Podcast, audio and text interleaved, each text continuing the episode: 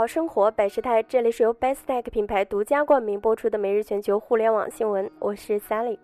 自2011年在美国纳斯达克上市，世纪互联营业收入都保持在百分之二十五以上高增长。2014年更是较上年增长百分之四十六。与营收快速增长不匹配的是，公司净利润连年下滑，但这并不影响世纪互联股价的表现。在净利不到八千万人民币的2014年，其股价甚至高涨至三十美元每股。作为为数不多被美国投资者追捧的中概股，世纪互联也于上周宣布启动私有化。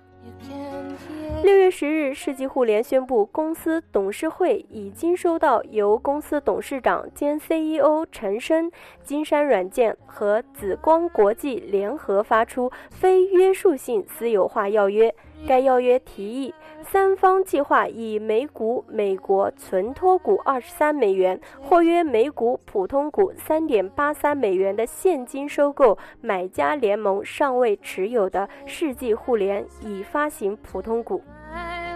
500 miles, 500